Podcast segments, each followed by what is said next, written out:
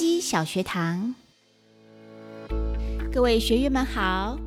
现今飞机构造越来越进步，那有没有想过，在一百年前，飞机到底是由什么材质制造的呢？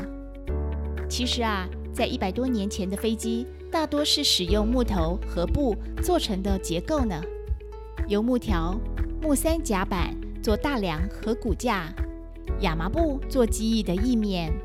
而当时飞机的制造技术是从造船业而来，而且都是全手工技术，经过演化才慢慢使机体更加完善。